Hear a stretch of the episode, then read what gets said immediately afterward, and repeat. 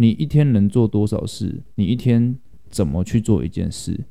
讲实在，是你的习惯去决定的。那你每一天累积的东西，成就了你二十几年的人生。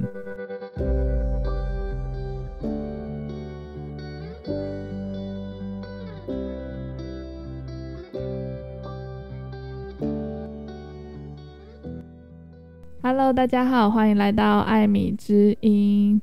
你们最爱的室友系列又来啦！那我们请久违的室友跟大家打个招呼吧。Hello，大家好，我是伊恩。是不是很熟悉的开头？好，室友，你最近在忙什么？忙回台湾工作。还有呢？运动。还有呢？打扫家里。少来了。好，这一集呢，要跟大家聊的是时间管理。那为什么这一集我不自己聊，要找他聊呢？因为我自己认为。我身边的时间管理大师大概就是他了。为什么会这样说呢？因为其实他从回国之后，身兼非常多的大小事。那至于他在做什么，我可能也不方便透露。但是就是他一个人身上就是接了非常多的 case，然后还要运动啊，还要读研究所啊等等的这些时间，那就会让很多人好奇说：“诶，请问伊人，你到底一天有几个小时？”所以这集我觉得。由他来跟大家分享如何时间管理，好像也蛮适合的。那你要不要先说说看你的想法呢？好的，就是时间管理这个词到现在已经有点不知道是褒义还是贬义了。如果被人家说你是时间管理大师的话，好像也不是什么很值得开心的事情。所以是为什么我一直很抗拒来聊这个话题？那你为什么最后还是答应来上这个节目了呢？那因为那天那天 Amy 问我说，时间管理好像聊不出什么花样。嗯，然后后来我好像跟你讲了大概五到十分钟，然后你觉得好像还蛮有趣的。对，我觉得原本大家就是敲完想要了解这个主题的时候，我就想说，嗯，好像就脱离不了几个东西，例如说像是可能要自律一点啊，然后我好像也整理不出什么时间管理的一些建议给大家，或者是我觉得跟个性有很大的关系，因为像我就是。问题来，我就会想要马上把它解决的人，我不会把它拖到最后一刻。可是这就是我的个性，我觉得这好像很难去跟人家分享。那那天伊人就说他有一些他自己的理论，还有一些实物的经验可以跟大家分享，以及如何实际的操作。我就觉得说好，那我们就来聊这集吧。好，嗯、直接开始。而且因为我觉得 Amy 的经验比较像是，因为你的工作的模式大部分都是自己就处理的完。自己可以处理得起来，你不太需要跟太多人进行配合或合作，所以你不用等，嗯，你的事情都是不不需要等的。但很多时候，像我们手上的事情，有的是你要等别人回复，然后你中间有一段空白，那你要安插一些其他事情来做，等于说你会有短、中、长的东西同时在跑，嗯，那你就要学着怎么去填补中间的空隙。嗯，那那那就每个人的生活形态跟工作模式会让每个人的时间管理的方式会不一样。不过，我觉得在讨论时间管理之前，更重要的是精力管理了。为什么说要精力管理？因为如果你体力越好，你有超人般无限的体力，你都不用睡觉，你一天可以做事情就是二十四小时，但不可能嘛。嗯，所以你就是尽力要让你的休息时间，呃。跟你的工作时间达到一个最完美的平衡。比如说，你知道说你你一天睡七个小时，你就可以呃获得充足的休息，那其他时间就可以全力来工作的话，那你应该就要维持这个步调。所以说，精力管理的意思就是你要先了解你的生活作息，用什么样的模式可以有最高效率的的。不管是专注时间还是什么的，像很多人很多人都知道说啊、什么 morning person 啊，night night hour，就是说你是早上的时候比较容易专注，还是晚上的时候比较容易专注？你应该优先安排你专注力最高的时候来做那些很重要但是不急迫的事情。哦，例如说，假如说像我是，好，我不知道我自己什么人呢？像你好了，你是什么人？像我觉得我是早上的时候，我会专注力比较高，因为我晚上的时候通常经过一天的工作，我会觉得精神上比较被消耗。嗯，那晚上的时候我就很难去从事一些不太不急迫的事事情。啊，所以反而你隔一天早上起来，你会做就是需要专注力，但是没有那么急迫需要完成它的事情。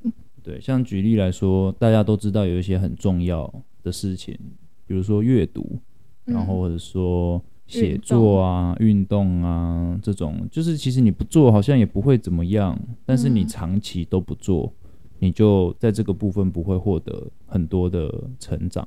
嗯，那你其实就是要安排你固定的时间，然后是呃你的精力是最好的时候来做这些事情，因为一些急迫急迫的事情啊，人通常都会逼自己在任何的精神状况下都可以完成它的。嗯，比如说你明天是是 deadline deadline 了，你明天一定要交某个报告或档案或什么什么工作交办事项的话。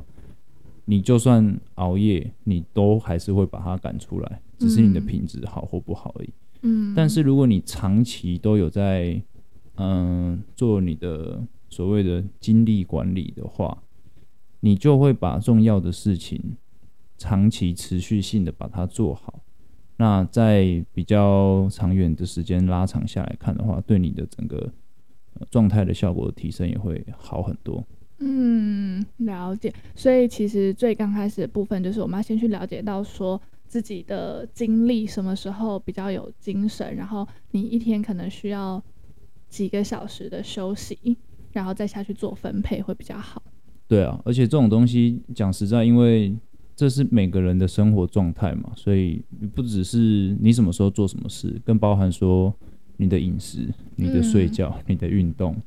你在种种方面的搭配下，比如说你是一个，你有你刻意的去栽培或是培养你的精力的部分，你你每你有定时在运动，你有在吃营养的食物，你一天也许你就是有满满的能量的十四十五个小时，嗯。可是如果你每天都只睡五个小时，那你白天就超级想睡觉，然后你到下午就累了，嗯。然后你晚上的时候，哎、欸。搞不好你稍微有点精神，你一天其实有精神就只有那两三个小时，嗯，那你每天都觉得很累。对，我觉得其实效率这件事情蛮重要，就是很多人好像都会觉得说，哎，为什么 Amy 你可以感觉好像你做了非常多的事情，可是其实老实说，我几乎不会去呃牺牲掉我的睡眠，我甚至还会安排自己睡午觉的时间。我觉得跟就是我可以呃我该专注的时候，快速的专注把某件事情做完。的这个能力好像蛮好的，就是我要讲的是说，不小心称赞到自己，但我要讲的是，就是效率这件事情。你今天花两个小时做这件事情，你好像觉得你做你做了很多事，可是如果说你明明可以花一个小时就把它做完的话，那是不是就更好？你就有更多时间去休息。那你休息完之后，你有再有更多的精力去完成下一件事情。对啊，如果你有意识的去培养你的精力的话，就会有两个好处嘛。第一个好处就是你的做事的效率会变高，嗯、第二个就是你的续航力也会变长。嗯，你不止你不止可以做得越快，你还可以做得越久。这是精力管理的，我觉得是最重要的事情之一。所以我第一个给大家的建议就是要做好时间管理。第一个就是要保持健康的生活状态，嗯，然后去了解。自己一天什么时候做什么事情是最适合的，嗯，那尽量的去维持这个规律。当然，不是每个人都可以维持一模一样的的 routine，也不是每天都一模一样的的作息啦。有时候你会有一些应酬啊，有时候会有一些 party 啊、事件之类的。对，但就是任何事情提早规划没有什么坏处。对，嗯，第一个建议就是这样。那你要不要分享你是怎么样规划你的日程的？因为我有实验过，呃，一阵子嘛，我其实一天至少需要六个半到七个小时的睡眠，我隔天才不会觉得很累。嗯，所以我会尽量去确保有六个半到七个小时的睡眠。排好之后呢，就是我喜欢早一点点起来，所以我现在大概都在五点半、六点，在这个时间。太早了吧？那你都几点睡？就大概十一点多。这样子有到六个小时、六七小时吗？尽量了，长或晚这样前后十分钟、十几分钟。嗯，对。假日我会再睡久一点，七点半也没有多早。因为假日会不小心晚一点睡，然后再睡久一点。但尽量就是不要差太多。有有一个说法是说，你如果睡眠的时间跟你平常的规律差超过两个小时的话，你的生理时钟其实是会被重新调整的。嗯，比如说你平常习惯十点睡，你有一天突然十二点半一点睡，你的身体就会觉得你晚睡了。嗯，对。但如果在两个小时的 range 以内的话，是还还好的，它是可控范围。那如果你身体时钟重新调整，有什么坏处吗？就是你的身体会不记得你他喜欢习惯的样子。大家可以实验一下，如果你真的都固定一个时间起床跟睡觉的话，你身体的其他的呃反应，比如说肚子饿的时间、嗯、上厕所的时间，它也会在很固定的时间出现。哦，应该大家很多人都听过说啊，固定作息的老人家每天早上起来几点就会去上厕所，几点就会去尬赛之类的，这是真的。嗯，因为他的身体已经习惯那个那个规律了。嗯，了解。然后早上起来之后呢？早上起来之后，我就会泡一杯咖啡，然后念一下书，写个报告，因为我还在做研究所的东西。那如果没有做研究所的东西，我还是会。呃，看其他的书啦。嗯，我我对，通常我就会至少半小时到一小时。那我现在是七点会去运动。你真的很夸张，我觉得这集播出，大家应该会觉得你真的很扯。到底谁可以做的这么极端？我跟跟你在一起的时候，然后我就发现这个人居然就是会六点起床读书。然后我想说，诶，他要读什么？是要准备雅思或托福吗？结果他就开始读。村上春树的书，或者是开始读 EQ 八四之类的，然后我就觉得，哇哦，这个人真的很酷。然后一直到美国，你还是养成这样的习惯。就是到美国，可能不见得是念课外读物啦，但是就是觉得，哇，怎么可以这么的规律？那吃饭的部分呢？吃饭的部分，我还没讲完运动的部分。哦，好抱歉，请继续。反正就是七点会去运动，然后到健身房。大概七点半，然后大概一个小时，八点半洗个澡到公司，大概都九点左右到公司。嗯嗯，然后就开始工作嘛。下班之后，因为晚上我通常都比较累，所以我晚上就是做一些比较简单但是琐碎又一定要做的事情。嗯，一些简单的家事啦。我相信每个人都会有一些必须要做但是很琐碎的东西。嗯，那这种东西我通常就会晚上来回复，因为它比较不需要那么多脑力，它没那么难。你还是会需要付出一点时间，嗯，来做这件事情。那我现在通常都是晚上晚上来做一些事情，这样子，尽量尽量在十一点半以前睡觉。嗯，那还有什么要分享？吃饭，嗯，吃饭这事情蛮吊诡的，就是你一天吃越多餐，你其实就花越多时间吃饭了。说实在的，然后同时你可以做事的时间也会变少。对啊，但我没有鼓励大家少吃。一餐，只是在我太快都不好。对，在我身上是我发现我可以不吃早餐，因为那我就省了早上去买早餐吃早餐的时间。嗯，然后我午餐晚餐也不会因为我不吃早餐就拉长，因为午餐就在公司吃嘛，你能、嗯、你能吃多长？嗯，那晚餐通常我就没有跟别人吃饭的话，也就是一小时内搞定。嗯，对，所以不吃早餐对我来说，等于我我一天就多了大概。半小时，半小时到四十五分钟，嗯，包含买的时间。对，嗯，确实，原来就是吃饭的时间也要就是算进去进去你的生活当中做调配。但是因为像我个人，我就是觉得早餐早起的一个仪式，就是我觉得如果坐在餐桌上，然后不管有没有吃东西，但是就是喝杯咖啡，然后。好好想想看，说今天要做什么事情。但我的意思不是说我是当天才去规划，说我今天要做什么，而是说我会去看我的手账，说，诶，我今天有什么安排的事项，那是不是有临时有什么事情要插进来啊？或者是说，是不是可以很顺利的按照我的规划去安排？所以这段时间我就是去 refresh，然后去审视一下，去看一下，说，诶，我今天到底该做什么事情？对我来说是。蛮大的帮助，就是我今天我的脑中就知道我今天要做完什么事情，那我每一件每完成一件事情，我就觉得哎、欸，就是好像就会放松一点点，所以我脑就是头脑就会比较清楚，说我今天到底要做什么。可是相对的，我晚餐就会比较随便，因为我都是晚上上班，所以我晚上就是可能就是塞个便当啊，然后或者是快速吃某一个东西这样子。嗯，这就跟我其实有点不太一样。嗯，我是不会在早上。想我今天要做什么事情的人，那你什么时候要想？我通常会在礼拜天晚上的时候，把下礼拜要做的比较重要的事情都都排好在行事历里面。啊，对，我们来讲手账，这是这是第二个部分。你是你也是会写下来的，对不对？对，为什么要记手账？我我这个理论是建立在 有两本书，我觉得很重要。一本是一本是原子习惯，一本是子弹笔记。嗯，原子习惯就是说你生活中养成的习惯，就代表你这个人。比如说你你习惯速战速决，你习惯拖拖拉拉之类的。其实就是代表这个你这个人的个性，你的所你的所有累积到现在的成就，其实是所有你的习惯累积而成的。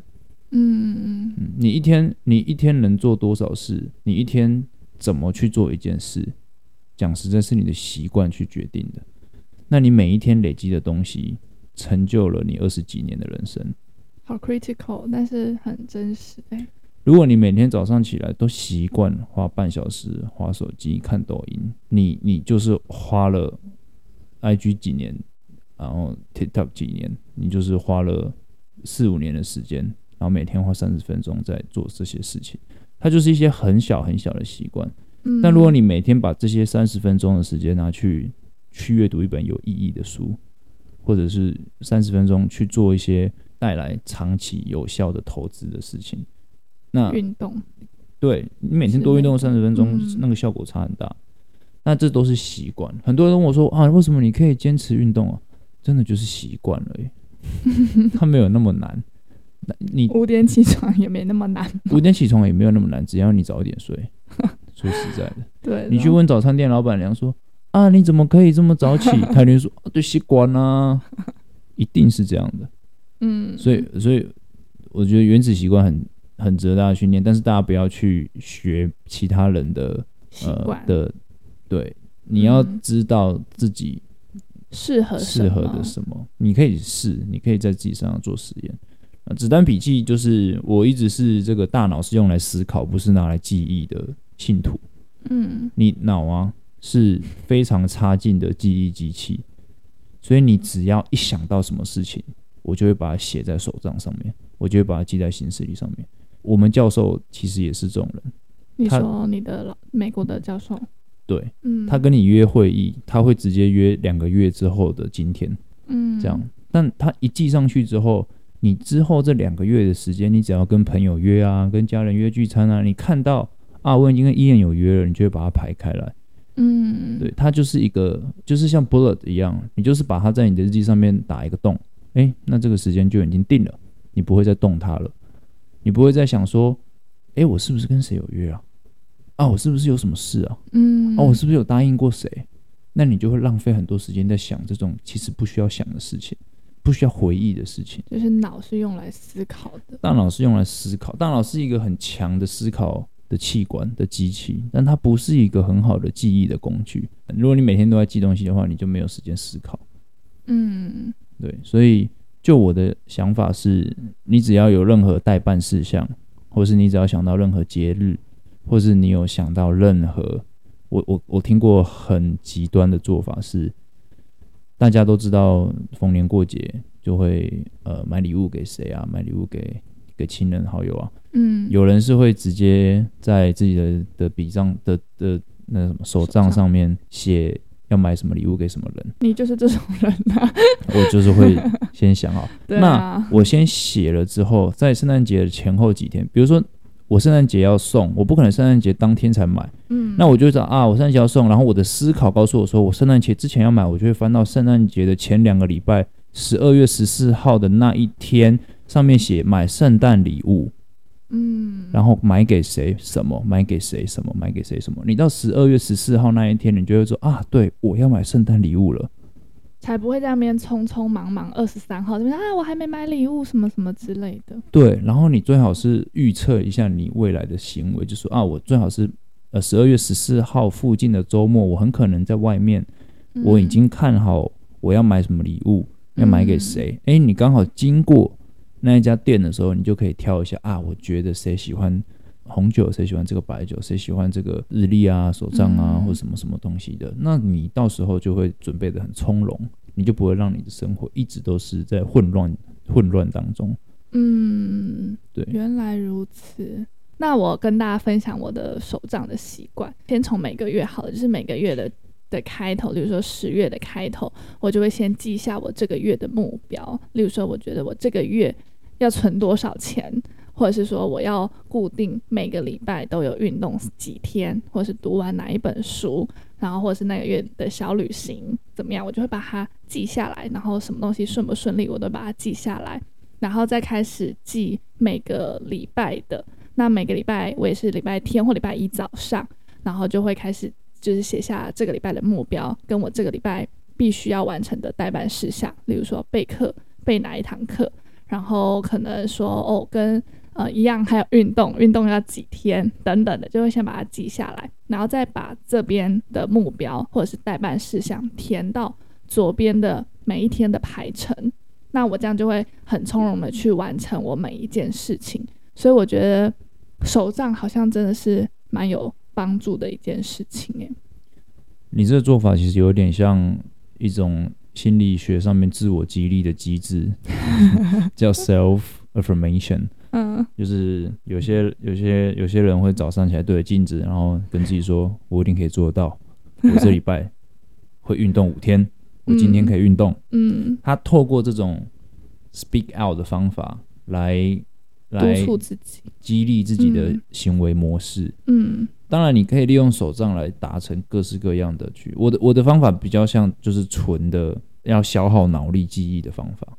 我纯粹就是不想要记，我什么都不想要记在我的头脑里，我想要记在我的我的行事历跟我的手账上面。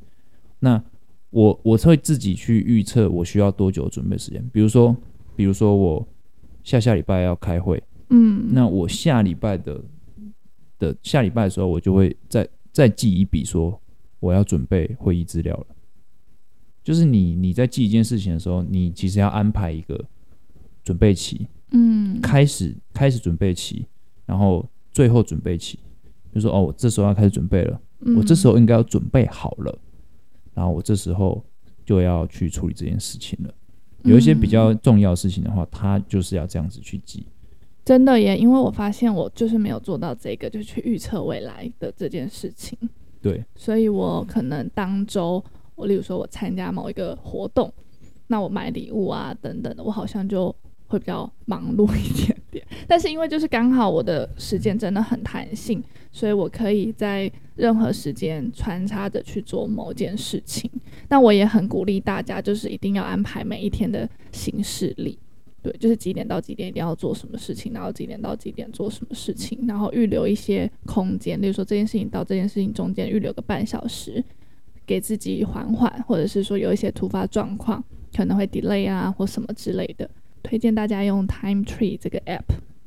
嗯，我我是推荐大家用 Google 最不是就是用最简单的，最最好不要去太多机制去研究的。Time Tree 的最好的好处是它可以 share，对，像我对我来说，我最方便的就是 iCloud 的形式里。它虽然功能讲实在真的很阳春，嗯，但它因为我的 email 就是用 Google 就是用 Apple 的的的的的，的 mail 在在收，所以当人家有一些会议的邀请啊，或者是我在查我的手机、平板、电脑的时候，我希望它是一致的。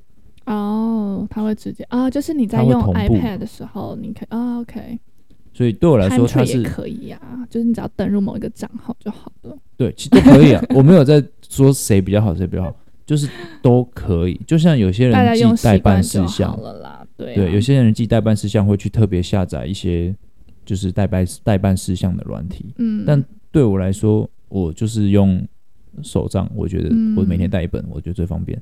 有些人会觉得啊，我用电子都都好，因为都好，你就选你最方便。我有听过有人用那个 Apple 的行事历，呃，不是行事历，这个出神入化，对啊，用备忘录用的出神入，他就觉得我每次按开就好了。对啊，对啊，而且还可以连接到你的就是 iPad 或者是 MacBook。对啊，像我都把备忘录拿来写，拿来放我写报告的 reference，因为它会自动帮我就是调整字体。我都放我的 IG 贴文。我觉得都都很好啊，然后它又很方便，嗯，就是它会 link 你的电脑跟手机嘛。哦，然后手账的格式，我觉得就是挑自己喜欢的，然后也不用买那市面上有很多非常非常复杂的，就是看自己习惯了。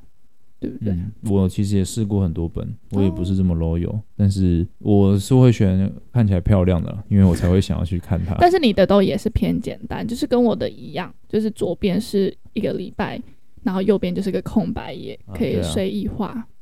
对对对，右边的话我会写一些我不确定是哪一天要完成，但我觉得这个礼拜应该要做的事情。嗯，好，比如说我可能这礼拜要联系谁。但我还没想好礼拜几要联系，嗯，这个例子有点差劲，不过应该大大家有点懂懂懂我那个感觉。没关系，我的听众都蛮聪明的，对，我相信是 情绪勒索大家。那就是大家有就是会很常遇到一个问题，就是好，你记了，然后你也规定自己要几点去阅读，几点去运动，可是呢，我们就会觉得，因为这个规这个应该说这个这个排程是人定的，所以你要把它。换掉也是很方便的一件事情。有些人会去涂涂改改，就觉得说：“哎，啊，好累哦，明天再做。”那自律这件事情，很多人想问你，就是你到底是为什么可以这么自律的？我其实也是会涂涂改改。讲实在的，什么叫做很自律？其实我也讲实在我没有答案。但是我我我是觉得，你只要真的很想要去做完一件事情，你想要达成一件事情，你就会付出代价去把它做到。如果你没有去做到的话，你只是拿各种借口去掩盖你不够想要的这个事实而已。你真的很想要赚钱，你下班之后就是你他妈给我去跑 Uber 吧，你就去赚外快嘛，你就去接 part time。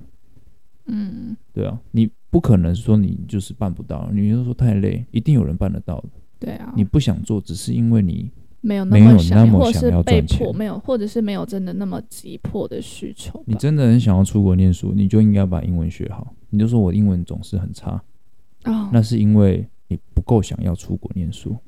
真的耶，不是因为你英文很差，英文再差的人就可以把它学好，嗯，跟你的智商一点关系都没有。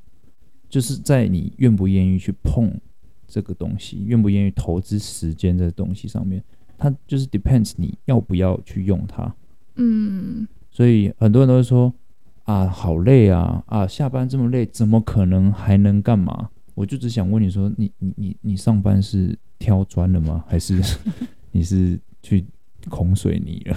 有些人可能不见得是体力上的累，可能是脑筋上的累。可是其实你的工作也是，所以他就是就回归到我第一点讲的，你要安排精力做一些你以留学来讲好了。你要安排精力做一些，他还没有那么紧急，但很重要的。如果留学对你来说很重要，嗯，那你是不是应该一大早起来就学，就开始念英文？英文嗯，那你工作的时候就工作，你下班的时候很累，没关系，你早上念完英文了，就好好休息吧。你就休息，你就明天好早点休息，明天早上起来继续念。对我来说，这个模式是最最可靠的。嗯，如果你每次都觉得你下班之后很累的话，那你就上班之前念，嗯，对吧？对对，所以就是时间真的是人挤出来的了。然后外务啊什么之类，我也是蛮有感。就是我觉得在大在台湾，或者是说可能社交环境，确实就是会剥夺掉非常多的时间。可是我觉得社交断舍离是我这一两年来，我觉得时间管理上很重要的一环。就是你要去分别分辨说，这场社交活动到底有没有意义，对你来说是不是真的你那么想做的一件事情？对啊，这最近也蛮流行什么 work-life balance，嗯，工作生活平衡。对，但我是觉得就是 there's no work-life balance，there's only choice。工作跟生活没有平衡，只有取舍。嗯，你选择了什么，你就会失去了什么。你你今天选择社交，你就失去了一些时间去做你其他可能做的事。你今天去做一些你想做的事，但你觉得对你有帮助，比社交有帮助，诶，那可能就对你来说是更好。所以它就是一个取舍的过程，没有平衡的。嗯，你没有人生没有全拿的了，哪有那么好？对啊，一下子又开 party，一下子又当学霸，一下子又赚很多钱，哇，哪这么爽？嗯，对啊。好，那你还有没有什么想要跟大家分享的呢？我觉得要对自己有信心，然后要把呃身体照顾好，嗯，因为身体真的是去做时间管理最大的资本。然后要相信自己可以做得到任何事情，但是同时要有耐心，因为好的事情它需要时间才会有成果。嗯，嗯对，就是这样。好不像你会说的话哦，真的是事实啊！你要你要等，你要投资，你需要时间等它来回报。你你持续的投资自己一两年，你再回头看，你就觉得哇，我跟两年前的自己差好多。真的，你不可以早起了一两个礼拜，你就觉得我操，我早起了两个礼拜，我真的哇，好累，真的不行了。你要你要持续的去这么做，而且不要去过分的夸张化自己的行为，不要觉得自己做什么都很辛苦。就有人讲嘛，你你一个月不训练。你稍微跑个一公里，你就觉得你就觉得自己好像快死了。那你把那些每天都跑十公里当练习的人当做当做什么？对吧？就是你要把自己做的事情当做理所当然，但是你要把你获得的回报跟成果当成不是理所当然的。好绕口的一句话。你要觉得自己做的事情没那么厉害，嗯，但是你要去肯定自己做过的一切。嗯，你好难得来分享软实力的部分哦，没想到，我以为你只有比较擅长分享硬实力的东西，没想到你软实力的部分也可以讲得那么好。我要不要直接把这个节目给你做啊？我软硬兼施。好，那我们就再一次谢谢室友来跟我们分享他时间管理的方式。那如果说你觉得这集很受用，或者是你很喜欢这集的话呢，请一定要分享给你身边的亲朋好友哦。那艾米之音，我们下集再见，拜拜。